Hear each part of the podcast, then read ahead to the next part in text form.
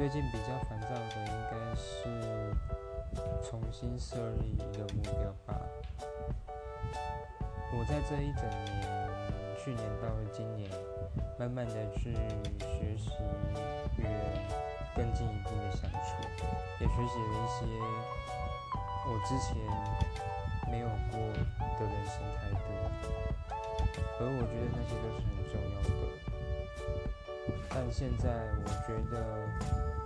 我也还有一些更重要的事情要去做，就除了人际关系之外，更多的是要让自己变得更好的。